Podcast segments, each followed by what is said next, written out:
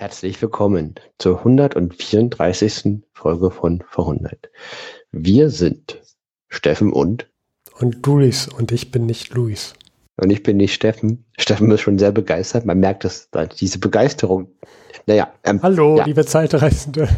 Wir haben heute den 15.12.2022. Vor 100 Jahren haben wir den 15.12.1922.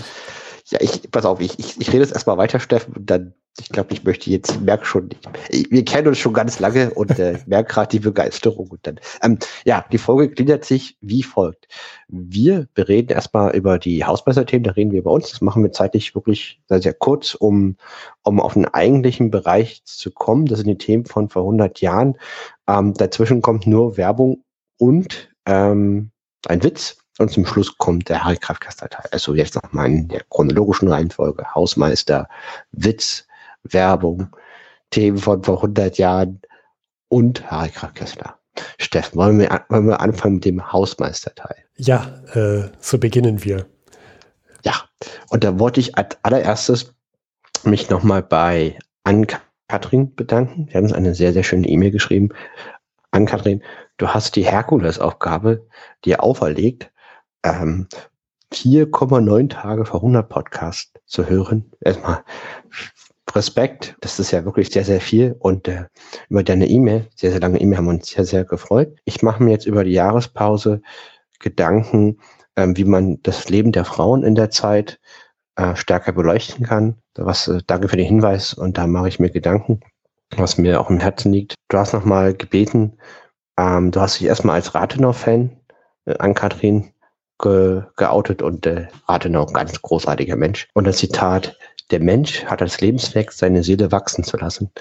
Ja, das ist aus dieser Biografie von Harry Kessler. Ich kann leider die Seite die nicht nennen, weil ich es mir bei Audible angehört habe. Wir Steffen und ich, wir haben dir aber auch geantwortet. Und nochmal danke für deine E-Mail. Ja, auch danke nochmal von mir. Und Steffen, haben wir noch weitere Hausmeisterthemen? Ich, ich muss nur, glaube ich, einen Disclaimer machen. Das klingt jetzt so, als ob ich total genervt sei, aber äh, bin ich nicht. Ich bin nur, das ist das, immer dieses Phänomen, wir nehmen die ganze Folge auf.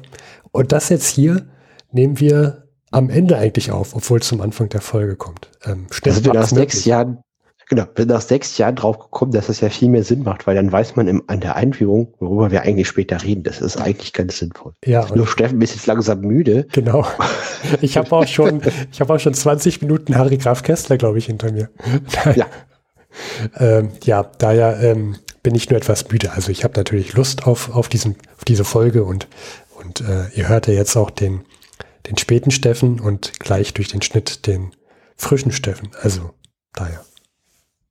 Kommen wir zu den Witz von vor 100 Jahren. Ja, aus welcher Zeitung von vor 100 Jahren hast du denn diesmal den Witz? Ja, und zwar, ich habe äh, vom 10.12.22 Wiener Zeitbilder, das ist eine bebilderte Beilage der Vossischen Zeitung, das ist eine Tageszeitung, die zweimal am Tag erschienen ist, Erscheinungsort Berlin. Ich bin gespannt. Ja, erhalte sich fest. Titel aus dem Gerichtssaal. Der Präsident verkündete den Freispruch und ordnete die sofortige Haftentlassung an. Der Angeklagte behielt sich unter Hinweis auf seine Wohnungslosigkeit Bedenkzeit offen.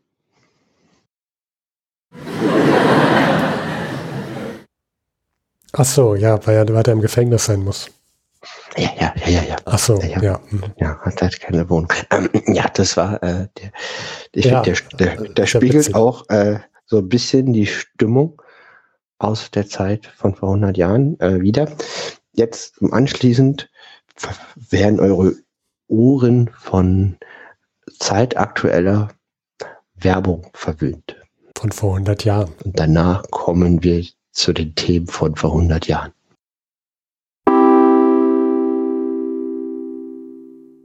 Und nun Werbung aus dem Berliner Tageblatt vom 15.12.1922. Zunächst eine Ankündigung. Heute. Neue enorme Erhöhung der Telegrammgebühren. Man besorge sich sofort den Rudolf Mosse Code. Preis des Rudolf Mosse Codes 20.000 Mark. Nach dem Auslande 40 Schweizer Franken, 8 Dollar, 1 Pfund 15 Schilling einschließlich Ausfuhrzuschlag Rudolf Mosse, Abteilung Adressbücher und Codes, Berlin SW 19, Jerusalemer Straße 46 bis 49. Mit Benutzung eines Anschlussgleises an Hauptbahnstationen in Groß-Berlin gelegen, für Abstellung leerer Güterwagen gesucht. Zuschriften mit Stationsangabe, Fassungsraum und genauen Bedingungen unter BNT 2955 an Ala Hasenstein und Vogler, Berlin W 35. Wertheim. Am Sonntag, den 17. Dezember, sind unsere Geschäftshäuser von 1 Uhr an geöffnet. Dort gibt es Mohrrüben das Pfund 12 Mark, Weißkohl, dänischer Weißkohl das Pfund 18 Mark und frisches Fleisch. Kalbskeule, ganz und geteilt das Pfund 360 Mark, Rinderbrust das Pfund 380 Mark, Schweineschinken das Pfund 720 Mark. Lachshering geräuchert am Stück 110 Mark, Kräuterkäse das Stück 65 Mark, Camembert die Schachtel 145 Mark. Zum Backen Schmalzöl, feines Speisefett, 100% Fettgehalt das Pfund nur 1260 Mark.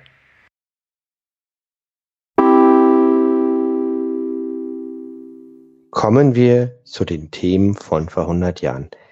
Ich würde mit dem Jahr 1922 gerne so aufhören, wie wir angefangen haben. Mit dem Thema Reparation. Steffen, ist das okay? Ja, Dauerthema, Dauerthema. So fange ja. Dauerbrenner. Ja. Dauerbrenner, ja. Um, richtig. Am 14. November hat, wie in diesem Jahr schon mehrmals geschehen, das Deutsche Reich seine gegenwärtige Zahlungsunfähigkeit erklärt. Mhm. Und jetzt treffen sich die Ministerpräsidenten Großbritanniens, Frankreich, Belgiens und Italiens über eine Konferenz in London. Wie geht es jetzt weiter mit den Reparationen? Vereinfacht kann man sagen, England ist bereit, gemeinsam mit Deutschland einen Kompromiss zu finden. Also England ist bereit, über die Höhe und über den Zeitplan der Operation, die zu zahlen sind, Seiten des Deutschen Reiches einen Kompromiss zu suchen. Und Frankreich befürwortet einen Schuldenerlass nur, wenn die USA den europäischen Gläubigern, also auch Frankreich selber, damit ihren Schulden erlässt. Nur mhm. dann. Ansonsten äh, ist der Plan produktive Fendung. Das heißt, dass dann die Assets, die Anlagen im Deutschen Reich, zum Beispiel das Rheinland, gefändet werden. Mhm. Das hätte mich jetzt auch gewundert, wenn Frankreich gesagt hätte, ja, ähm, wie man auf Neudeutsch sagt, ich bin fein damit. Richtig. Dazu gibt es eine ganz relevante andere Meldung, die sich nennt Wenig Zustimmung für US-amerikanische Kreditvergabe. Und zwar am 8. Dezember gab es eine Rede vor dem Kongress in Washington seitens Warren G. Harding, der aktuelle Präsident. Und da ging es um ganz, ganz viele Themen. Und es wurde auch Frage der auswärtigen Kredite besprochen. Mhm. Zitat Warren G. Harding. Wir verlangen von niemandem, dass er die Verantwortung für uns übernehme und wir übernehmen auch keine Verantwortung, die die anderen selbst tragen müssen. Das ist Isolationspolitik. Ja. Die Aussage ist, äh, denn andernfalls werden die Nationen hoffnungslos im Internationalismus versinken. Der Krieg hat Amerika zu einer gläubiger Nation gemacht. Wir haben nicht danach gestrebt, einen übertriebenen Teil des Goldes der Welt zu haben. Wir trachten nicht danach, ein internationaler Diktator zu werden. Wir werden uns freuen, die Währungssysteme wiederherzustellen, den Handel in jeder Beziehung wieder zu erleichtern, aber nur so, dass wir nicht auf die Stura derer herabsinken, die wir emporzuheben suchen. So nach dem Motto, also, also die sagen, die stellen sich dahin und sagen, ja, wir wollten nicht das ganze Geld und Gold. Ähm, wir geben es auch gerne wieder ab. Nee, wir wollten es nicht. Wir haben es. Ja. Wir geben es aber nicht ab, ohne entsprechenden Gegenwerte. Ja, okay, also wir, wir geben gerne wieder, wir geben es natürlich nicht gratis ab, aber wir sind nicht scharf auf diese Stellung. Das stimmt. Ja. Ist halt, ne, wenn man quasi dich als einziger in der, äh, für den Matheunterricht einen Taschenrechner stellt und du halt sagst, ich wollte ihn nicht, ich habe jetzt eine große Macht, ich nutze sie aber trotzdem zu meinem Vorteil und mache jetzt aber nichts, helfe aber auch keinen. Genau. Ähm, Die anderen könnten sich ja schließlich, könnten mir ja schließlich den Taschenrechner wieder abkaufen.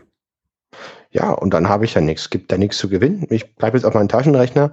Der wurde mir einfach so gegeben. Ich habe ja nicht eingefordert. Was kann ich denn dafür? Hm. Ne, wenn, wenn du von dem außen einfach geschenkt bekommst. Ja. Weil du halt. Ne? Und äh, diese Politik nennt sich Isola Isolationspolitik. Und ähm, weite Kreise in den USA lehnen Kredite für das Deutsche Reich ab. Sie lehnen auch ähm, Krediterleichterungen für die Siegermächte wie Frankreich ab. Gut, damit hat also Frankreich dann äh, seinen Punkt klar gemacht. Die USA geben da keine Kredite beziehungsweise Schuldenerlasse und demzufolge muss Deutschland ähm, weiterhin die Schulden bezahlen. Ja, also an dieser Rede und an dieser Situation scheitert die Reparationskonferenz in London und das war's. Es ist keine konstruktive Lösung im Konsens möglich zur Frage der Reparation und äh, es steht alles auf Eskalation.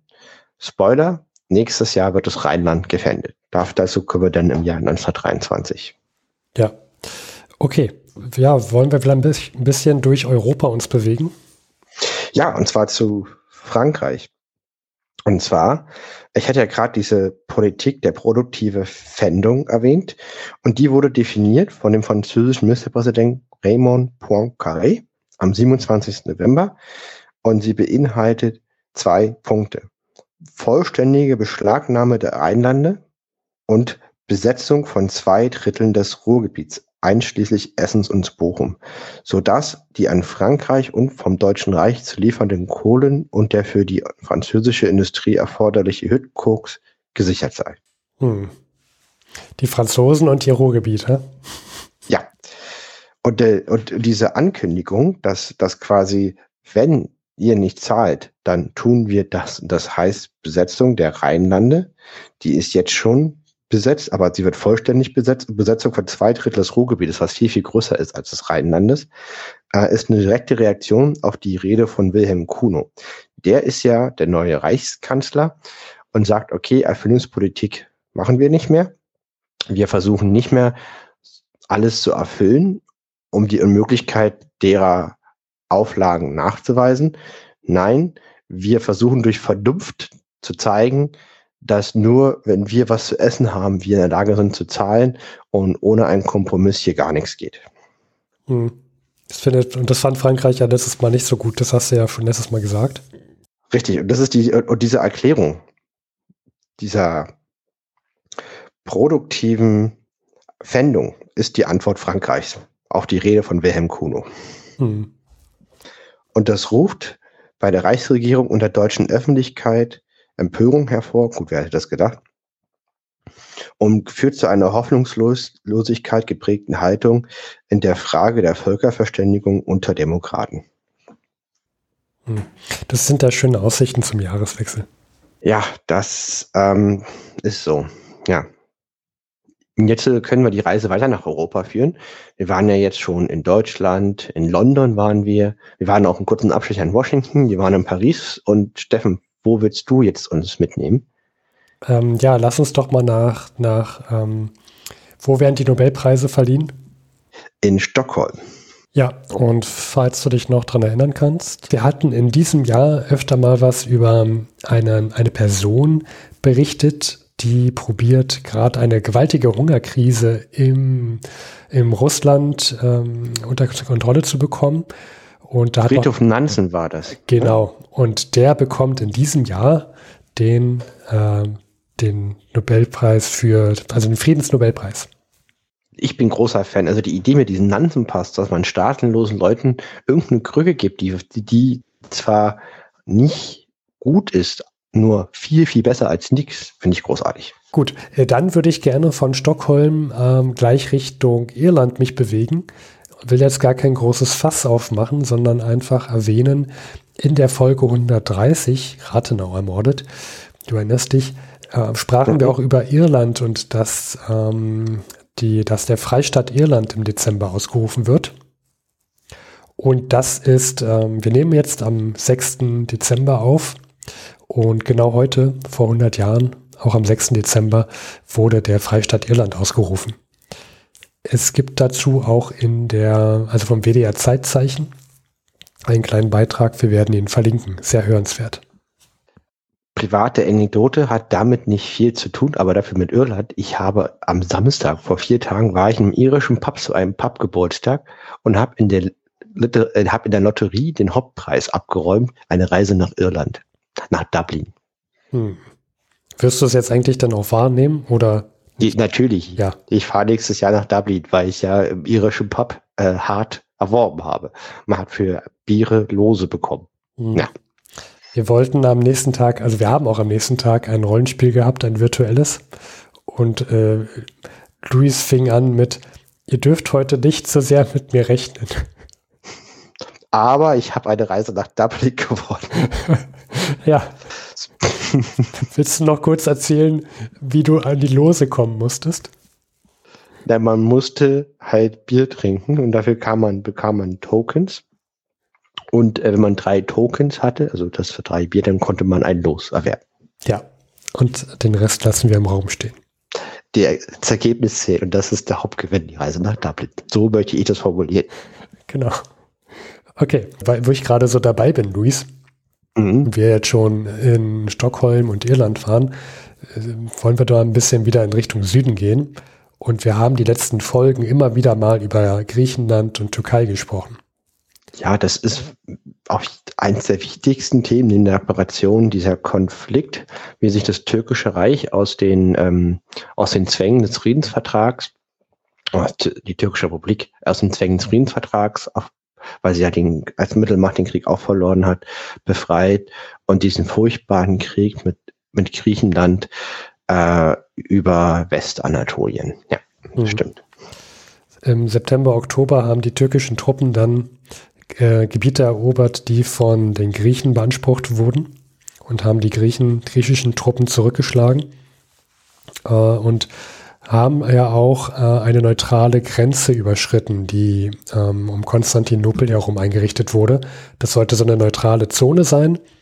Und indirekt haben die Briten die Kontrolle über die Zone gehabt und damit auch ähm, die Kontrolle, ähm, Zugang zum Schwarzen Meer gehabt. Also das war schon eine gute Stellung da. Aus diesem Grund hat auch Frankreich das unter anderem begrüßt, dass die Türken gegen die ähm, Griechen vorgingen, weil dann ähm, also kleine, kleine Konflikte auch stattfinden mussten und äh, England so diese Vorherrschaft, ähm, also in Gefahr sah, dass sie diese Vorherrschaft dort verlieren. Und weil das jetzt so kam, wie es kam, musste auch der ähm, Premier David Lloyd George zurücktreten. Mhm. Also das hat schon, das ist schon, hat schon gute Auswirkungen. Und jetzt fragt man sich ja, wie geht's weiter? Die, die Türken haben die Griechen zurückgeschlagen, halten sich eigentlich nicht an den Friedensvertrag, besetzen jetzt noch eine neutrale Zone. Und was machen die Leute vor 100 Jahren in solchen Situationen? Sie machen eine Konferenz. Und diese Konferenz, die findet jetzt in Lausanne statt, ähm, der Schweiz. Und die Türken treten da sehr, sehr selbstbewusst auf und sagen nun ja, wir können jetzt gerne verhandeln, aber diesen Friedensvertrag, den du jetzt auch gerade erwähntest, Luis, nach mhm. dem Ersten Weltkrieg, das sehen wir nicht als Grundlage. Also wir können gerne reden und verhandeln, aber wir vergessen alles, was da drin stand. Das ist für uns keine Grundlage. Ähm, für uns zählt das nicht. Und damit haben, hat, also damit hat auch Frankreich nicht gerechnet und auch Großbritannien nicht. Ähm, sind auch etwas perplex über diesen, äh, über dieses ja doch sehr dominante Auftreten von den Türken. Äh, und sagen, nee, nee, also sorry, aber das, das kommt hier gar nicht in Frage. Ähm, und prompt ziehen sich die Türken wieder zurück. Die Gespräche kommen zum Erliegen. Und das dauert jetzt erstmal wieder eine ganze Zeit, bis es weitergeht. Da, da werden wir dann im nächsten Jahr nochmal drüber reden. Aber was ein Unterschied? Also da sind die Türken quasi in der Lage, hm. also die türkische Regierung, sich von den Zwängen ihres Friedensvertrags zu befreien, der sehr, sehr desaströs war aus ihrer Sicht. Hm. Ja. Ähm, die Türken werden übrigens auch vor 100 Jahren unterstützt von, von den Russen, also Sowjetrussen. Mhm. Und äh, da führen sich jetzt auch, die, also Großbritannien und auch Frankreich führen sich da jetzt auch ein wenig bedroht. Ähm, Unter Zugzwang ja. auch, denke ich. Und also die Russen, die sind, sind natürlich, äh, die sehen natürlich hier, da ist ein potenzieller Verbündeter.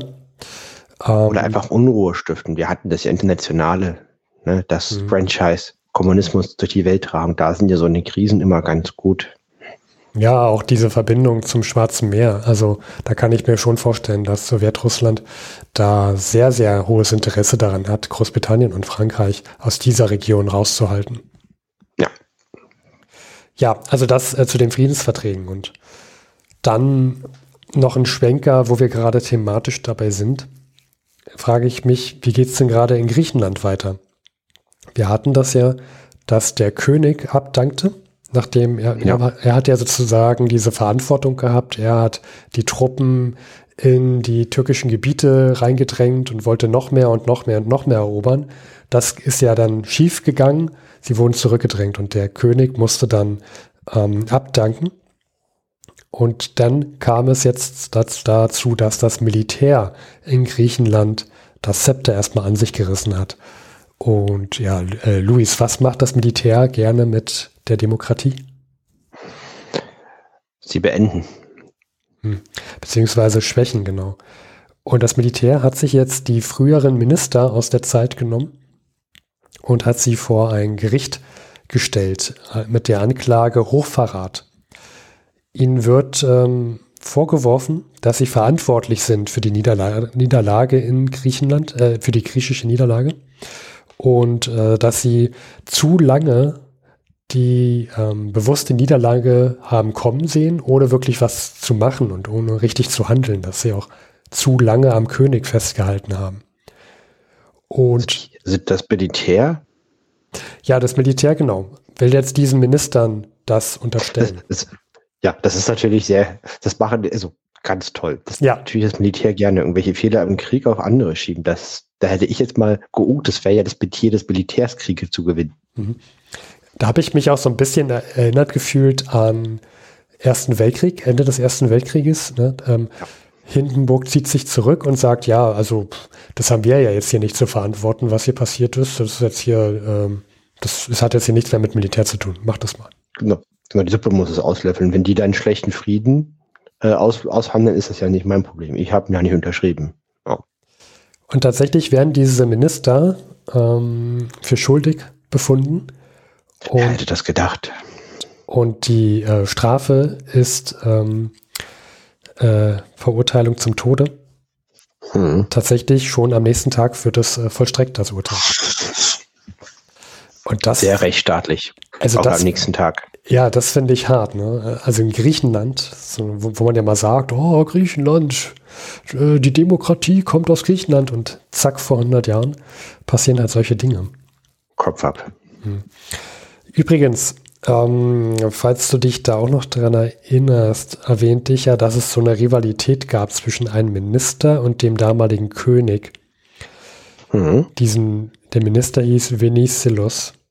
Ach, der, ja. Und der wird aber nicht angeklagt. Ähm, und der hat auch so andere taktisch kluge Dinge gemacht. Er hat nämlich sich damals gegen den König gestellt als er vorhatte, noch weiter in die Türkei reinzugehen, also genau diesen fehlerhaften Schritt zu machen. Mhm. Hat sich da bewusst rausgehalten. Und das Hintergrund, es gab ja diesen Krieg, Griechenland, Türkei, und die Griechen haben dann einen Vorschuss gemacht in das Innere von Andalusien, der massiv gescheitert ist und mit der Deportation von Hunderttausenden Griechen aus Anatolien in das Kernland geendet ist mit einer, und mit einer totalen Niederlage. Genau, Anatolien, nicht Andalusien, genau. Ja, danke Anatolien, Entschuldigung. Ähm, also da kann man auch schon sagen, das ist schon, der, der hatte schon einen Gewitz gemacht, weil der stand jetzt nämlich nicht ähm, vor dem Gericht. Und hat jetzt auf einmal lauter Minister, die früher zum König hielten, äh, die sind jetzt auf einmal zum Tode verurteilt. Und der steht jetzt noch da als Minister. Ne? Ja. Ähm, naja, und die Bevölkerung, Luis, was macht die eigentlich gerade? Die flieht. Die flieht vor den Türken. Die sind ja Massenelend. Das sind ja riesige tragische Szenen, wie die mit den kleinen Booten über die Ägäis, Ägäische Meer flüchten. Und ähm, das äh, ist eine einzige humanitäre Katastrophe. Ja, zu der auch gerade der Papst, äh, der aktuelle Papst vor 100 Jahren aufruht, aufruft und sagt, hier, ähm, Momente, da, da passiert gerade was ganz Schlimmes, guckt dort bitte hin und handelt. Ähm, das sind nämlich äh, vor allem ja auch Christen, die Griechen, die dort aus den Gebieten fliehen. Und äh, mhm. das sind auch nicht nur Griechen, sondern auch Armenier, die dort vor den türkischen Truppen fliehen. Und ja, warum, warum erwähne ich das jetzt? 1915, 1916 fand ein sehr, sehr großer Völkermord statt an den Armeniern vom ähm, Osmanischen Reich damals, also auch türkischen mhm. ähm, Gruppen. Und das wird ja heute auch noch, ich glaube in der Türkei sogar heute auch noch ähm, nicht als Völkermord anerkannt. Und ja, die Armenier, die es überlebt haben, die fliehen jetzt auch, weil sie das natürlich, weil sie natürlich Angst haben, was jetzt passiert. Ne? Armsten Schweine überhaupt. Hier vielleicht noch ein Zeitungszitat, und zwar vom Jahresende. Ja. Da gab es äh, einen Haufen Beiträge, da wollte ich ja später nochmal drauf zu kommen. Und eins ist aus Griechenland, Zitat. Das beschreibt die Situation als Rückblick auf das Jahr 1922 aus griechischer Sicht. Im Hafen von Athen in Piräus lagern Tausende und Tausende halb verhungerter, halbnackter Menschengestalten. Sie sind Griechen, Armenier, Christen, die sich vor dem aufgehenden roten Halbmond unter den klassischen Himmel von Hellas gerettet haben. Sie kamen im letzten Kleid, wie sie aus dem Feuermeer des brennenden Sumyrna entflohen oder aus Thrakiens gefährdeten Gegenden landeinwärts wanderten. Leute, deren Reichtum Millionen Goldfunde betrug, sind heute Bettler. Hunger und Krankheit fordern ihre Opfer. Selbst derjenige, der das Elend in den Sammelstätten der menschlichen, des menschlichen Leidens in Kriegsbaracken und Massenwohnungen der Weltstädte kennengelernt hat, ist erschüttert angesichts der Massen unglücklicher Flüchtlinge. Ja, das trifft ganz gut. Ja, also ich finde, dann ähm, wir können auch das, das Thema wechseln. Das ist jetzt ein sehr macht dann immer so ein bisschen oh, sehr schwermütig. Ja, ähm, aus türkischer Sicht ist die Sache ein Erfolg. Ähm, muss man so nicht dann festhalten, weil sie halt diesen festenden Friedensvertrag abschütteln können, weil sie halt hm. äh, ein Gebiet ähm, beherrschen, als Ergebnis, was viel, viel größer ist, als was ihnen eigentlich zu, zugestanden wird nach der Niederlage im Ersten Weltkrieg. Sie können sich konstituieren, auch nach innen, und äh, können halt dieses äh, türkische Gebiet, was heute auch noch das Gebiet der türkischen Republik ist, äh, für sich vereinnahmen. Und für die Griechen ist es eine nationale Katastrophe, der ähm, dauerhaft zu einem Zwist führt mit der Türkei, der auch heute noch immer nachhalt. Ja. Ja, äh, Luis, ich glaube, wir, wir sollten das Thema wechseln. Ich, ich weiß schon, was gleich kommen wird. Ähm, es wird uns auch ein bisschen die Stimmung wieder aufhellen. Du hast etwas zu Armstrong. Und zwar nicht den Mondläufer, sondern den Trompetenspieler. Und auch nicht den Fahrradfahrer. Stimmt. Ja. Den gibt's ja auch. Ah, und, und zwar äh, jemanden, von dem ich Musik auch zu Hause habe, betritt die Weltbühne. Das ist die erste Meldung, die ich finden konnte zu Louis Armstrong. Und zwar, er spielt in Chicago im Dezember allabendlich im Lincoln Garden, wo seit Beginn des Monats die King Oliver Jazz Band das Publikum mit ihrer Musik in Atem hält. Besonders angetan sind die Fans von Joe Olivers Zusammenspiel mit dem neuen schwarzen Musiker Louis Daniel Armstrong. Geboren in New Orleans, New Orleans im Juli des Jahres 1900. Und der spielt Trompete und der erweitert, was, also der, der, der revolutioniert dieses Instrument, der erweitert, was man mit der Trompete machen kann. Der hat ein Musikgefühl, das ist der Wahnsinn. Ähm, er wird weltberühmt und äh, Louis Armstrong, Trompete, das ist was ganz, was ganz was Feines, seine Musik. Ähm, ich erwähne das auch, weil ich selber, bis ich 18 war, also schon eine ganze Weile her, äh, gern Trompete gespielt habe und Tuba und ja, immer Berührung hatte und das ist ganz tolle Musik. War großartig. Hast du noch deine Trompete irgendwo? Nein, leider nicht mehr. Ist alles nicht mehr vorhanden. Vielleicht irgendwann mal wieder, vielleicht aber auch nicht. Hm. Ja, das ist äh, Louis Armstrong. Wir werden auf jeden Fall immer weiter über ihn berichten. Ähm, ganz, ganz tolle Musik. wenn ich äh, Open Source freie Musik finde, die man hier senden darf, ich konnte leider nichts finden für die Folge, dann würde ich ja auch nochmal Musik einspielen lassen. Ansonsten haben wir, hast du noch einen Link gefunden, den, den wir verlinken können? Da kann man es auch mhm. hören. Genau, vom Open Source Radio eine Folge, die alle wichtigen auf Englisch Facts über Louis Armstrong und seine Musik sehr, sehr gut darstellt. Ja, die werden wir verlinken für alle, die da noch weiter hören wollen. Ja, danke dir. So, das ist auch alles jetzt schon sehr nah zum Jahresende. Wäre das okay, wenn ich dann da langsam drauf komme schon mal? Ja. Weil die letzte Folge dieses Jahr. Wir haben uns diesmal vorgenommen, dass wir jetzt schon über das Jahresende sprechen, also quasi das Weihnachtsfest, das mit wenig Hoffnung verbunden wurde, und den Silvester feiern. Angesichts der drohenden Ruhebesetzung, der innenpolitischen Spannungen, geprägt von den rechtsextremistischen Angriffen auf die Republik und der wirtschaftlichen Misere im ersten Inflationsjahr, bietet Weihnachten 1922 kaum Anlass für ein Freudenfest. Mhm. Es gibt eine Weihnachtsrede vom Reichskanzler Wilhelm Kuno, Zitat. Wenn ich ein Wort zum Fest sagen soll, so kann es kein anderes sein als ein Wort vom Frieden und zum Frieden der Menschen und der Völker. Es gibt kaum ein Feld der Erde, das tiefer Sehnsucht nach Frieden hat als das deutsche Volk. Inmitten der qualvollen Unsicherheit der Wirtschaft, die Millionen dem Schicksal der Ungewissheit preisgibt, würde es sich mit dem äußersten Notwendigkeiten des Lebens abfinden. Nur Frieden will es und Gerechtigkeit.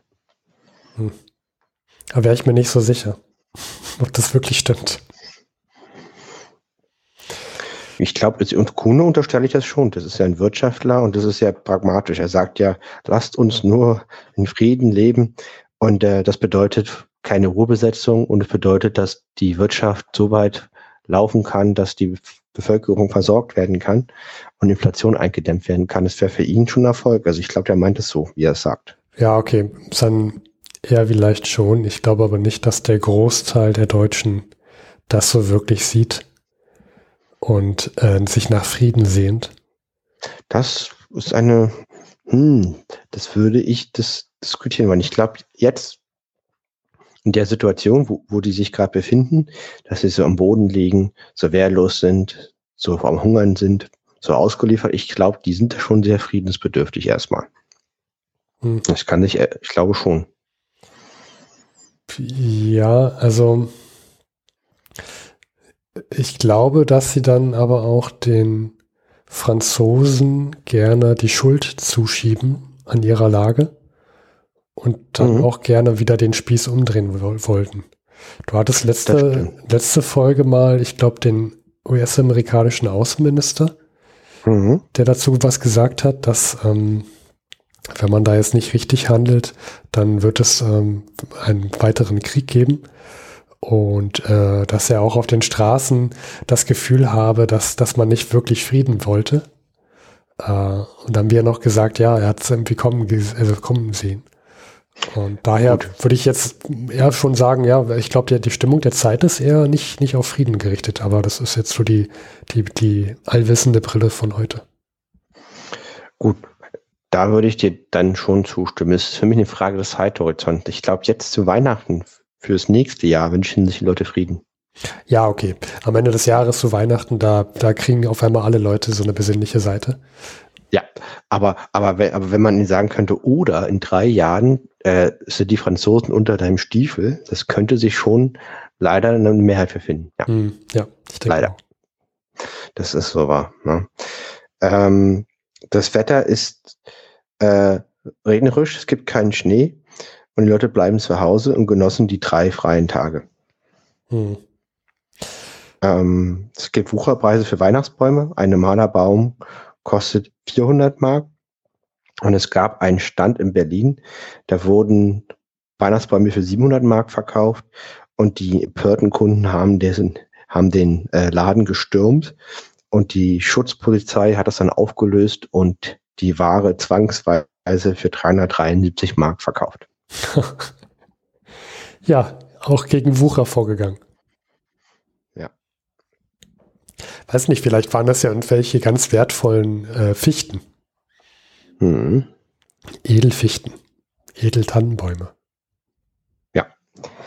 Ähm, vielleicht noch mal ein paar Preise. Also ein Brot, anderthalb Kilo Brot kostete, also genau, also ein halbes, also ein Pfund Brot, halbes Kilo kostete 40 Mark und eine Puppe, so 1000 Mark, äh, ein normaler Teddybär 10.000 Mark, Schaukelpferde für 17.000 Mark. Das waren die Preise. Demzufolge gab es für viele Kinder eine heiße Suppe. Also da gab es nicht sehr viele Geschenke. Ja, da gab es einen Ast von dem Edeltannenbaum. Ja, hier steht auch drin, dass ein einziger Zweig von Weihnachtsbäumen angeblich 50 Mark kosten soll. Aber ich frage mich, wer kauft denn Zweige von einem Weihnachtsbaum? Also äh, gerade wenn ich arm wäre, dann würde ich mir den absägen. Aber vielleicht stelle ich mir das alles zu einfach vor in meinem heutigen Paradies. Ja, also dass sich Leute Zweige kaufen, das hast du ja heute auch noch, dass sie sich dann irgendwelche Grenze daraus machen. Ach stimmt, ja, für so Adventsgrenze und so. Ja, das haben wir auch gemacht dieses Jahr, ja, stimmt. Ja. Ja, in Berlin gerade kann man ja nicht immer über ein Ass finden. Ja. Aber also, wenn du sagst, dass so ein, ein halbes Kilo Brot 40 Mark kostet und ein so ein Ast 50 Mark, ich glaube, da hätte ich drauf verzichtet. Mhm. Naja. Das stimmt. Aber das ist ja, heutzutage stellt man sich alles so einfach vor. Vor allem, wenn du gerade in der Lage bist, jahrelang da nicht vorwärts kommt, dann sehnt man sich so näher nach so einem Ast oder so einem Baum noch mhm. so ein Stück früherer Seligkeit. Da kann man sich ganz, ganz schlecht reinversetzen, wie wichtig einem das dann ist. Ja. ja. Aber sagt man sich, habe ich jedes Jahr, das hat diese Bedeutung nicht und ich verzichte gern drauf, wenn ich arm bin. Ne? Ich kann mich auch nicht dran erinnern, dass wir seitdem, seitdem wir diesen Podcast machen, irgendwann mal so eine Jahresendfolge hatten, wo wir gesagt hatten, ja, die Stimmung ist heiter. Ja, dazu muss man aber sagen, dass wir ja 1914 angefangen haben und zweiten Hälfte der 20er Jahre werden wir um einiges besser. Ja, nochmal auch zum Jahresausgang ein paar Meldungen. Die wurden von der Forstischen Zeitung gesammelt in ihrer Morgensausgabe zum 31. Dezember. Und diese Beiträge entsprechen den offiziellen Einschätzungen der herrschenden Regierung in den jeweiligen Heimatländern. Und da, deswegen hatte ich ja schon die Meldung aus Griechenland. Ähm, aus Österreich kam mit dem Titel Gesund beten folgender Beitrag. Wiens Ereignis anno 1922 war die Entdeckung des Völkerbundes. Zwei von den besiegten Staaten haben sich von ihren Friedensverträgen einigermaßen befreit. Die Türkei, die losschlug, und Deutschösterreich, dessen Sklavenketten der oberste Rat in Paris etwas gelockert hat. Die Sklavenketten, okay. Ja, das, da fehlt mir auch, also ja, also die Deutschen sind ja auch nicht, also klar ist diese Politik der Reparation nicht friedensfördernd und zu Recht zu kritisieren. Andererseits zu einem Streit gehören noch immer zwei. Ne, der Krieg ist ja nicht von allein ausgebrochen. Hm, das stimmt. Und gerade auch die Österreicher haben da, der, naja, Hust, Hust. Hm. Italien, Zitat, der Diktator. Der Wendepunkt im Werdegang Italiens nach dem Kriege ist im Jahre 1922 zweifelsohne die faschistische Revolution gewesen, die in den ersten Novembertagen ausbrach. Ach, das können wir nochmal sagen. In Italien hatten wir die faschistische Revolution unter Mussolini. Das ist auch eine der Hauptgeschichte dieses Jahr neben dem Konflikt Türkei, Griechenland und der Reparationsfrage. Hm. Ganz schön viele Stürze dieses Jahr. Ja, es es ist, äh, war viel, viel los im Jahr 1922. Russland, Brot für die Städte. Zitat. Die Hungersnot ist überstanden. Eine gute Ernte gab es nicht, gab nicht nur den Bauern Brot, sondern auch der städtischen Bevölkerung, die sich zum ersten Mal seit der Revolution satt ist. Im Rapallo-Vertrag wurde der Versuch der Entente veraltet, den Versailler Vertrag zu einem Schützengraben zwischen dem deutschen und dem russischen Volke zu machen. Mhm. Ja, also da, also das ist eine gute Meldung.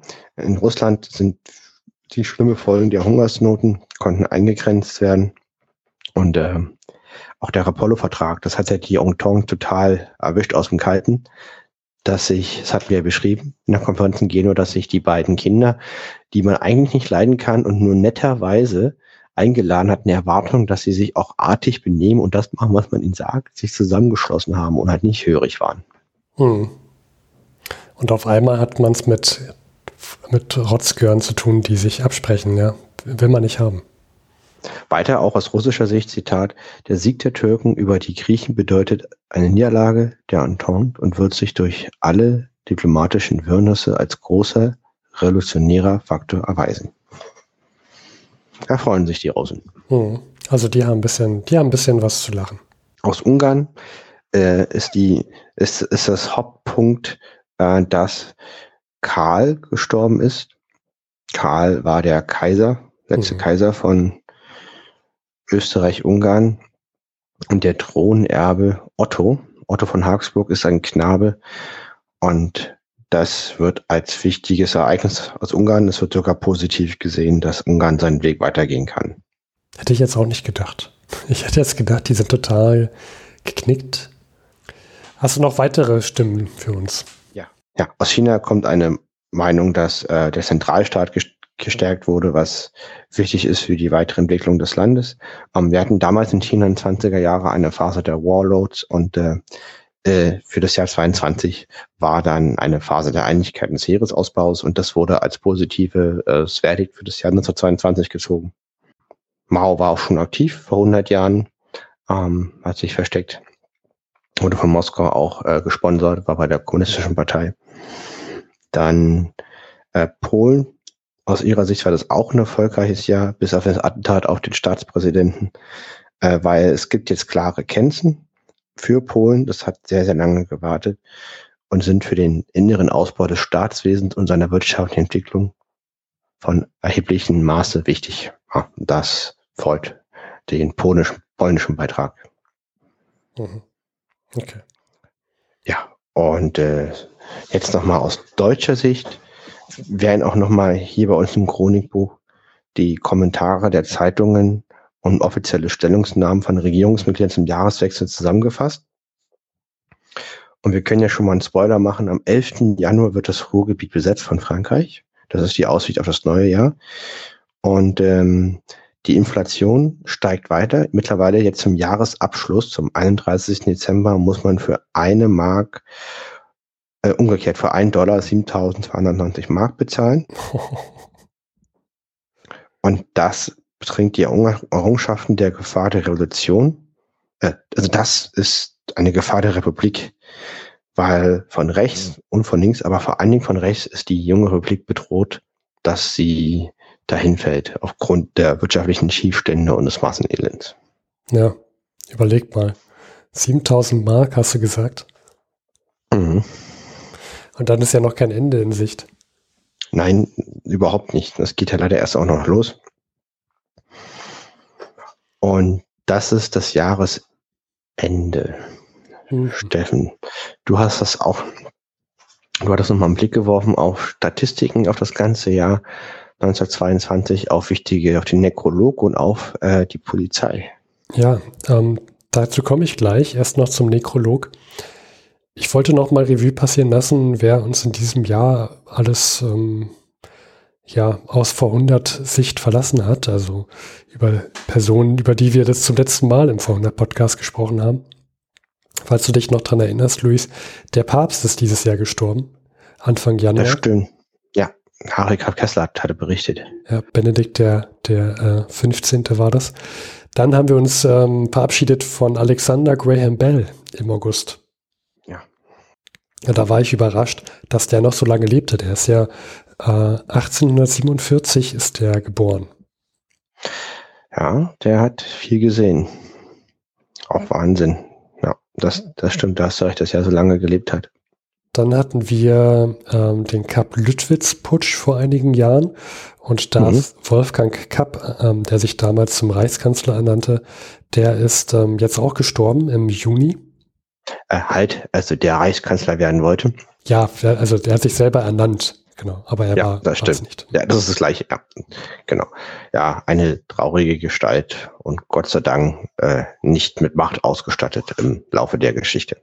Ja, dann erwähntest du es gerade. Ich, ähm, Karl I., König von Österreich-Ungarn, ist am 1. April gestorben. Und ähm, nun, dann Walter Rathenau auch. Ja.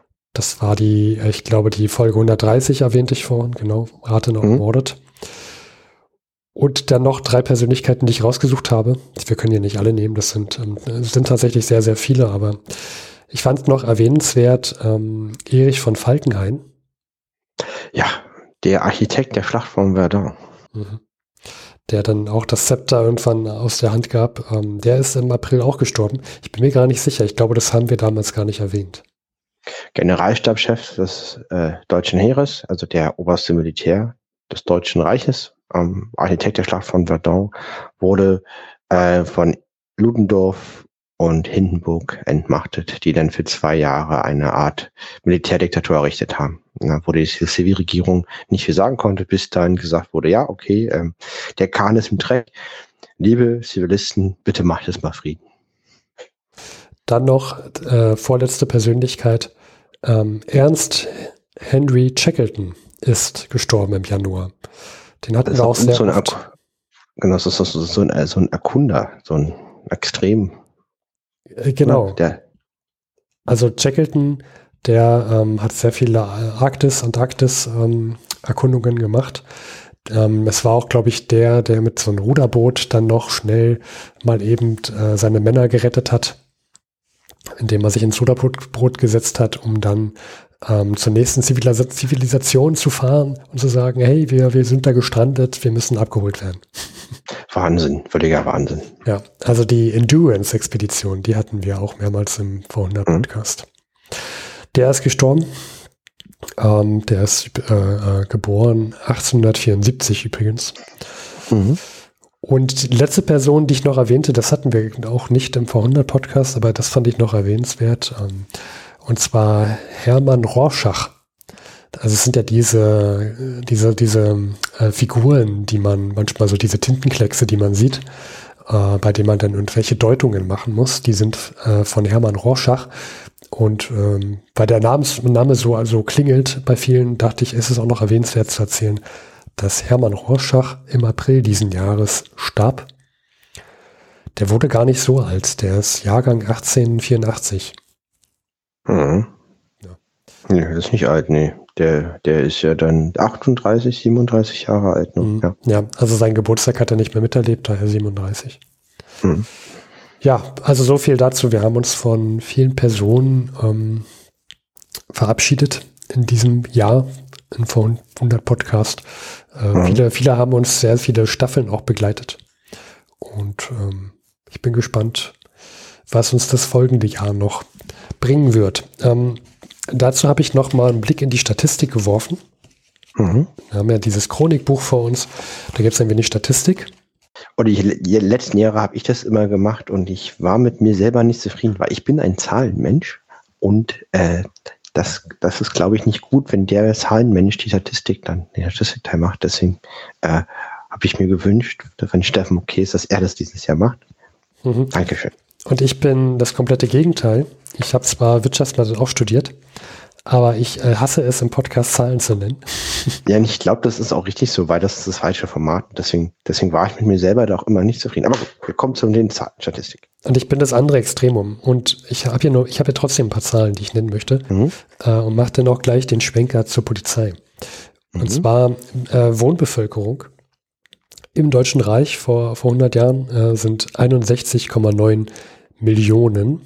Das sind jetzt nicht, das sind jetzt nicht, ist jetzt nicht die komplette Bevölkerung vom Deutschen Reich, sondern die Wohnbevölkerung. Das ist was anderes.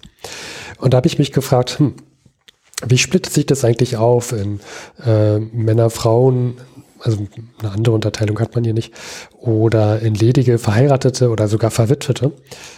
Und habe mich gefragt, ob man hier immer noch den, den, die Auswirkungen des Ersten Weltkrieges sehen kann in den Statistiken. Mhm. Und tatsächlich, also wenn wir uns mal anschauen, wer vor 100 Jahren als ledig gemeldet war, dann waren das ähm, um die 36 Millionen Menschen im Mhm. Deutschen Reich. Ähm, mehr, mehr Frauen als Männer. Ungefähr drei Millionen Frauen. Warum mehr. so viele? Ja, Mhm. okay. Und Verheiratete sind dann doch 21 Millionen. Und die ähm, wichtigere Zahl fand ich jetzt Verwitwete und Geschiedene. Mhm. Da wird hier in der Statistik erwähnt, dass es von den Verwitweten und Geschiedenen ungefähr 3,8 Millionen Menschen gab. Mhm. Männlich äh, circa 860.000, weiblich 3 Millionen. Ja, das, das, das, das kann man mit Geschieden irgendwie nicht erklären. Nee, also das sind noch sehr viele verwitwete Men äh, Frauen, die ähm, beklagen, dass ihre Männer nicht aus dem Krieg zurückkamen. Hm. Ja. Und tatsächlich ist es so, dass ja das. Auch irre, was ist das, was das bedeutet, ne? Dann, also das sind so viele Frauen dann wahrscheinlich von Familie äh, nur ein Bild auf dem Nachtschrank stehen haben. Hm. Ja, das ist echt übel. Ja. ja, viele Frauen mussten sich dann noch wieder durchbeißen. Hm. Alleine. Auch generell war das Jahr ähm, kein leichtes Jahr. Die Statistik der Berliner Polizei vermeldet zahlreiche Selbstmorde. Allein in Berlin sind es ähm, 1200 Selbstmorde, die gezählt wurden. Ähm, das ist ein rasanter Anstieg. Und es gibt halt sehr, sehr viele Überfälle in Berlin. Ähm, es gibt ja eine, eine Kriminalitätsrate von 2000 Straßenüberfällen, 1000 Hotel- und Pensionsdiebstählen. Äh, generell gibt es gerade sehr viel Verbrechen auf den Berliner Straßen. Also lieber, lieber Zeitreisende, wenn ihr vor 100 Jahren auf den Berliner Straßen unterwegs seid, seid bitte vorsichtig. Achtet auf eure Taschen. Ähm, seid vielleicht abends nicht immer in Parks unterwegs oder meidet bestimmte Gegenden. Gestiegen sind äh, nicht nur Taschendiebstähle, sondern auch Museums- und Kunstdiebstähle, Falschmützerei, illegales Spiel und vor allem ja auch Wucherdelikte. Also du erwähntest bereits die Tannenbäume. Mhm. Auch das ist Wucher. Und die Berliner Polizei, die muss sich da auch jetzt langsam neu orientieren und muss auch die Ausbildung verbessern. So und auch das Image besser, besser präsentieren. Deswegen haben sie einen Bericht in der Vossischen Zeitung veröffentlicht und dort auch Bilder abgedruckt, ähm, wo man sieht, dass die gerade Selbstverteidigungsunterricht machen und dass sie äh, ein Abhärtungsprogramm haben für die Schutzpolizisten in Berlin-Spandau. Die müssen nämlich gerade vor 100 Jahren bei 5 Grad Kälte im teilweise noch liegen gebliebenen Schnee ähm, ohne Oberhemd, also mit nacktem Oberkörper, da entlang joggen und Turnübungen machen. An der frischen Luft bei 5 Grad. Ja. Ich saß heute in einem Büro, was circa 17 Grad Celsius war und das fand ich schon arschkalt. Ja, 17 Grad auf Arbeit, das ist jetzt, also für acht Stunden rumsitzen und sich nicht bewegen, kalt, ja. Ja, da war ich sehr froh, dass ich so einen höhenverstellbaren Tisch habe und mich auch mal äh, hinstellen konnte und wippen konnte. Ja, ähm, und die Polizei, die wird sich verbessern. Ähm, die muss sich jetzt auch verbessern. Es kommt jetzt zu Neuanschaffungen. Man hat sich zum Beispiel ein neues ähm, Dienstgefährt, das ist so eine Art Motorrad, wo aber mehrere Personen drin sitzen können, ähm, angeschafft, damit man wendiger und schneller ist als die Gangster in ihren Autos. Und auch in den folgenden Jahren wird sich die Polizei neu strukturieren. Es gibt, ähm, ich glaube, 1926 dann auch eine komplette Neustrukturierung, ähm, auch mit dem Morddezernat. Da kommen dann auch so Persönlichkeiten wie Ernst äh, Gennert kommen dann auch zutage. Genau, wer ist denn Ernst Gennert? Da musst du dir nochmal die Folge anhören, Geschichte der Kriminalität. Die ist das der aus äh, hier diesen, diese, diese, diese Serie, Fernsehserie, die alle, die, die man viele geguckt haben über die 20er Jahre und ich nicht? Äh, genau, ja, da kommt der auch drin vor. Hm. Äh, und im das ist Folge, ein ganz bekannter Inspektor, ne? Der ja, im Folge, viele Verbrechen aufklärt. In Folge 119 hatte ich mit Ayufo von damals TM über die Geschichte der Kriminalistik gesprochen und da kommt Ernst Gennert auch drin vor. Äh, wenn ich das hier in der Kapitelmarke richtig sehe, dann spreche ich wohl 12 Minuten 48 darüber. Äh, kann man sich gerne nochmal anhören. Können wir ja verlinken. Hm. Ja, da würde ich sagen, ähm, äh, hast du noch was, Steffen? Ich bin durch mit meinen Themen. Dann würde ich sagen, der Elch, der mit dem gelockten Haar, den gewachsenen Geweih und den schlankesten Wimpern möchte gern die Bühne betreten. Er möchte noch einmal dieses Jahr ordentlich rühren.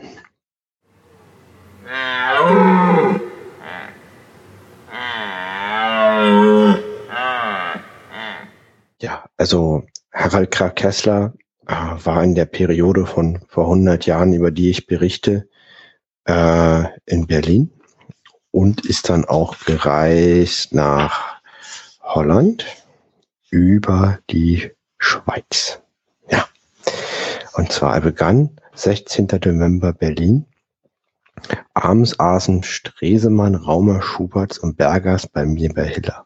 Natürlich. Stresemann, also Stresemann ist halt ein zukünftiger Reichsminister der 20er Jahre, den ich nach der Beziehung seiner Partei zu Stinnes befragte, antwortete, soweit sie materieller Natur seien, bestünden sie darin, dass Stinnes jährlich 10.000 Mark spendet, aber an den Drucksachen der Partei 5 Millionen Mark verdient. Dazu muss man wissen, dass Stinnes und auch Stresemann beide in der DVP waren. Und äh, diese Partei, Deutsche Volkspartei, die ist jetzt eher bürgerlich mittig. Die sind jetzt nicht die SPD und auch nicht linksgerichtet. Das finde ich auch mal so spannend äh, an, an äh, Harry Kessler. Aber der hat ja auch noch andere Kreise, mit denen er sich regelmäßig trifft, die sehr SPD-lastig sind, dass der sich da an diesen ganzen Kreisen so bewegen kann. Und halt, das war mir immer gar nicht klar, dass halt sowohl Stresemann als auch Stinnes in der gleichen Partei waren. Ist Stinnes nicht der, der da so an der, äh, an der Inflation gewonnen hat? Genau, also in den Quellen, die wir haben, der kommt auffällig schlecht weg. Und ist mir ehrlich gesagt zu auffällig. Ja, also das scheint mir vielleicht auch nicht so fair zu sein. Da ist er immer der böse Kapitalist, der in der Inflation gewinnt und überall sich bereichert. Hm. Ja. Wir hatten ja auch die Meldung, dass er einen Friedensvorschlag gemacht hat, ohne Beteiligung der Regierung mit Frankreich, der aber über seine Regierung abgewickelt werden müsse, wo er dann auch wieder sich bereichert hätte über seine Unternehmen. Ja, ja und dann trifft er halt wieder äh, drei Tage später diese SPD-lastige Gruppe, also Breitschach und äh, Gerler, Georg Bernhard. Und ähm, die unterhalten sich über diese Regierung, die sich gerade formt. Und ähm, also man muss dazu wissen, also diese andere Gruppe, da sind ganz, ganz viele ähm, Mitglieder des Reichstages mit, das wie gesagt, sehr Richtung SPD und die SPD hat sich ja eben nicht an die Regierung beteiligen wollen und deswegen ist ja Wirth, der alte Reichskanzler, zurückgetreten und wir haben jetzt Kuno, diesen Manager von außen. Mhm. Und in der Runde wurde folgendes ähm, äh, einhellig beschlossen, oder das war der Konsens. Ähm, die Frage ist man, das wäre alles so schwach und furchtbar, solle man es gleich stürzen oder solle, oder solle man sie sich erstmal selber blamieren lassen? Ja. Und die Frage ist jetzt, was ist außenpolitisch weniger schädlich? Ähm, ja. Und, und die anderen nicht, oder? War, Nee, die natürlich schließen die sich immer noch an, ist ja klar. So, so, wir haben ja immer auch sein Tagebuch und das ist auch null effektiv, das muss auch so nicht stimmen. Jedenfalls, das ist dann, und die Begründung ist, Zitat, der einzige Vorteil, den das Kabinett Kuno Deutschland bringen könne, sei, dass es auch dem Ausland bewiese, ohne Linksparteien Arbeiter sei keine für das Ausland brauchbare Regierung in Deutschland möglich. Ja. Das lässt ja hoffen. Ja, das, äh, toll, ne? Lage aus Sicht der Sozialdemokraten äußerst schwierig. Und ähm, er tr trifft sich dann am 27. November zu dritt. Fand ich ein sehr spannendes Gespräch mit Viktor Neumann und Stresemann. Und er sagt immer bei mir, bei Hiller in Klammern. Und Hiller ist so ein Edellokal, das ist für ihn bei, bei mir. Ja. Und dann sitzt er halt, sitzt, sie sitzen da zu dritt. Und es geht ähm, darum, einmal, wird er von Stresemann gefragt, also Harry Graf Kessler, ob er nicht Lust hat, Botschafter in Brüssel zu werden. Hm, das, ja. Ich hatte das, glaube ich, letztes Mal schon gesagt, dass er da gefragt wird. Ja, das wurde er schon wieder gefragt. Er fühlt sich natürlich geschmeichelt, ähm, lehnt aber ab und sagt, also es kommt für mich nur in Frage, wenn die aktuelle Regierung irgendeinen Plan für die Reparationsfrage aufstellt. Nur dann mache ich das, ansonsten ist das Quatsch. Ja, hat er ja nur sein Gesicht zu verlieren. Ja, eben. Und, da, merkt man, da merkt man vielleicht auch, dass er zu viel mit der SPD herumhängt. Wie auch immer. Ähm, ich, es, ist, es, es ist, wenn er das alles so gesagt hat, überraschend ehrliches Feedback. Ja. Mhm, ja. Und dann haben die sich auch getroffen, weil das ist, so wie er das schildert, das ist interessant. Also, wie gesagt, Stresemann und auch Viktor Neumann. Also, Viktor Neumann ist ein Schriftsteller und Diplomat aus dem Auswärtigen Amt. Ja, also der, der vertritt das Auswärtige Amt in diesem Dreierbündnis. Und wie gesagt, Stresemann ist Mitglied des Reichstags und DVP, also so eine Art konservative Partei, eben überhaupt nicht SPD. Und ähm, der trifft sich auch mit äh, Harry Graf Kessler, weil er von seinen Kontakten weiß. Und er, die diskutieren die Frage, ob der Kronprinz, also der, der aktuelle äh, Thronfolger des Hauses Hohenzollern von Willi II., das Kind, ob das nach Deutschland zurück soll. Und er erbat, äh, dass halt Harry Graf Kessler in der Linkspartei das Thema bespricht und ähm, auch Fürsprache sucht für diese Rückreise. Und er sagt nur, er hat ausführlich seine Bedenken dazu geäußert. Also Harry Graf Kessler hält das für keine gute Idee. Ja, also wo haben sie denn den jetzt wieder ausgegraben? Ja. Was wollen sie denn jetzt mit dem? Genau. Also ich fand es interessant, wie halt da Politik stattfindet, auch wenn wir jetzt immer nur diese eine Brille haben, aber so wird dann sich versucht, zwischen die Lagerkommunikation aufzubauen. Das, mhm. glaube ich, kann man daran ganz gut sehen. Und dann bohren natürlich ein tiefes Brett. Die haben eine Idee, wie man die Reparationsfrage lösen kann. Über einen Reparationsfonds. Steffen, hast du darauf Lust, wie der funktionieren soll? Äh, ja, kannst du es in kurzen, knappen Worten erklären? Also nicht so sehr. Also die Idee ist, dass man die französische Industrie Deutsche zusammenpackt in einen Fonds und die Gewinne 80-20 aufteilt. 80 Frankreich, 20 Deutschland. Ja. ja das finde ich ehrlich gesagt ist gar keine so schlechte Idee, also die Wirtschaft miteinander zu verflechten. Ja. Weil du dann auf einmal auch von beiden Seiten äh, Interesse hast, dass da kein Krieg dazwischen kommt. Ja. Und der Harry Kessler meint dazu nur, äh, warum hat denn Kuno äh, das nicht schon längst verkündet, wenn ihr, wenn ihr hier so einen tollen Plan habt in der Schublade. Ja. Und dazu meinte Stresemann, ja, das geht erst, wenn das Parlament eine Grundlage gibt, äh, weil man Angst hatte vor der Debatte, wenn man den öffentlich platziert. Aber er hat versprochen, mit Kuno darüber zu reden, weil halt auch dann wieder, dann sagt wieder Heike Fessler, also sozusagen, wenn ihr dann, dann diesen Plan da mal irgendwie platziert, dann kann ich ja da auch wieder aktiv sein. Wir brauchen eine Lösung. Also das wird von ihm auch so anerkannt, dass es tatsächlich ein guter Plan sei.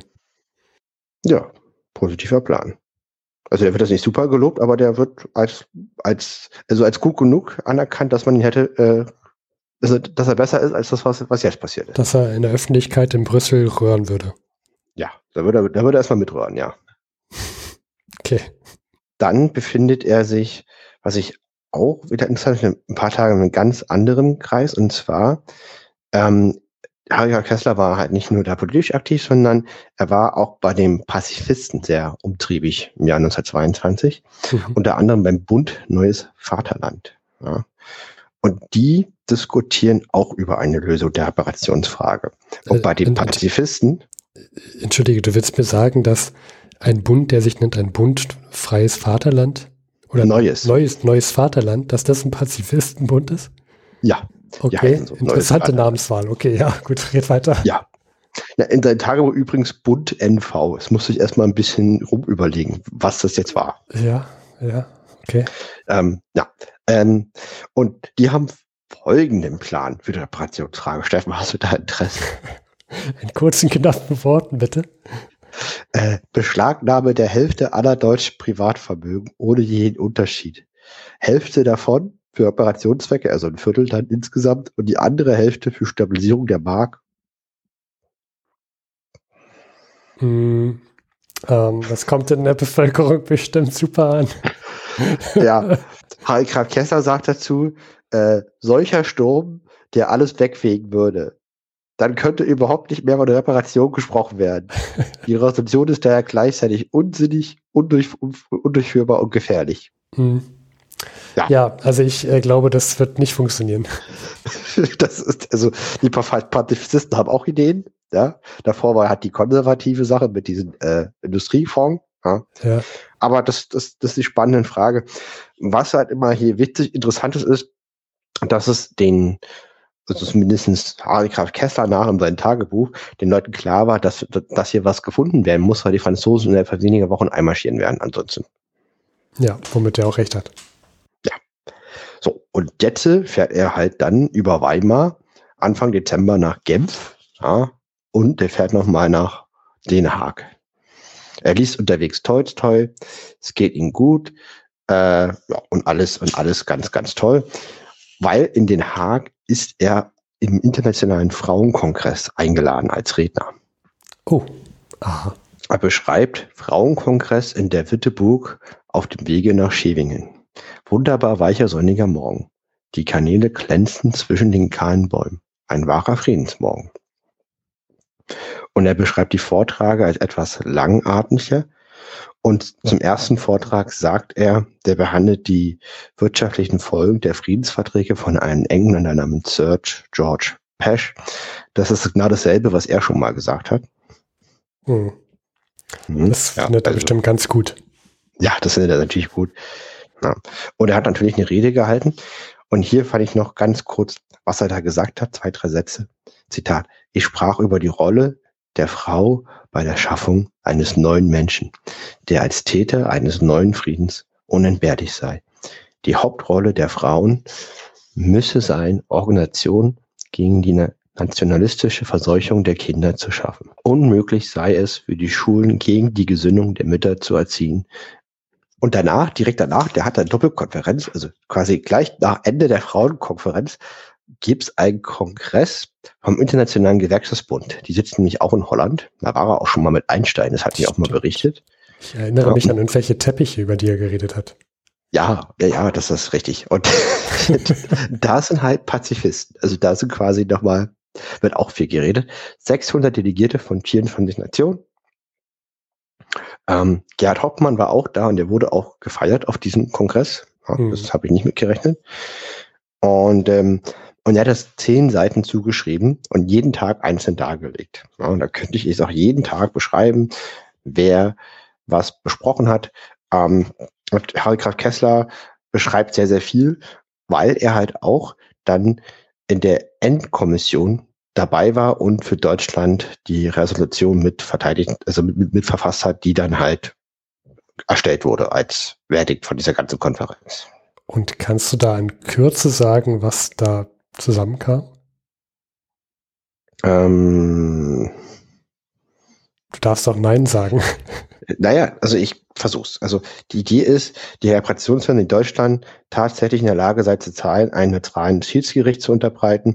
Diese Forderung könnte in Resolution dann hinein und äh, ja, also, also dann halt über neutrales Schiedsgericht eine Friedensordnung zu erzeugen. Das okay. zu erklären. Hm, verstehe. Ja, das wäre das. Und äh, er bleibt in, er bleibt in Haag und reist dann nochmal nach London, verbringt dort Weihnachten und ist Silvester in Paris. Aber das beschreiben wir dann alles nochmal in der nächsten Folge. Ja. Dann hat der Elch das letzte Mal in diesem Jahr gerührt bei V100. Mhm. Und ja, Luis, ich glaube, dann bleibt es an uns, unseren Zeitreisenden, zu danken für ein weiteres Jahr vor 100 zu hören. Mhm. Und es ist nicht die letzte Folge der Staffel, aber des Jahres. Ja, weil die Winterstaffel geht bis Januar. Und äh, wir berichten dann im Januar und machen dann im Februar die Winterpause. Ja. Aufgrund, äh, aus der Hauptgrund war, dass ähm, wir das mit der, mit, äh, mit der Geburt unseres Sohnes, das haben wir jetzt die Reihenfolge der Folgen etwas geändert. Das hatte ich dieses Jahr angeboten und ich fand es aber gut, ich würde das gerne so weitermachen. Ja, ich finde es auch aus dem Grunde ganz gut. Die erste Folge war sonst immer im Februar und eigentlich müsste man dann immer erzählen, was vom 15. Dezember bis 15. Februar soll es los war und da hat man sehr viel Neujahresgespräch und so weiter. Das macht sich einfach besser, wenn es am 15. Januar eine Folge gibt. Wir haben es ja sogar anders gemacht. Wir haben es schon mal das Jahr auch ausklingen gelassen, wenn auch am 15. Dezember etwas früher. Wir wollen dann aber nochmal mit dieser ganzen, ja, haben wir nochmal einen Haufen Sachen, um das Jahr einzuleiten. Das machen wir dann am 15. Januar. Mal gucken, wie sich das be bewertet. Ähm, Harald Graf Kessler habe ich jetzt nur bis zum 15. Dezember gemacht. Ähm, mhm. Das ist noch nicht ganz ausgegoren. Das verfeinern wir. Wir haben ja noch viele Jahre. Ja. Gut. Dann äh, wollen wir es zu Ende bringen, Luis. Dann ich wünsche allen ja. Zeitreisenden einen, einen schönen, guten Rutsch ins neue Jahr 1923 und äh, ein Und paar, vorher frohe Weihnachten. Ja, stimmt. Besinnliche, schöne, freie Tage. Liebe Zeitreisende, vielen Dank fürs Zuhören. Das war's auch schon wieder mit der Folge. Gedanken könnt ihr gerne in Form eines Kommentars auf unserer Seite teilen, vor100.de. Dort erfahrt ihr auch, wie ihr uns unterstützen könnt. Vielen Dank.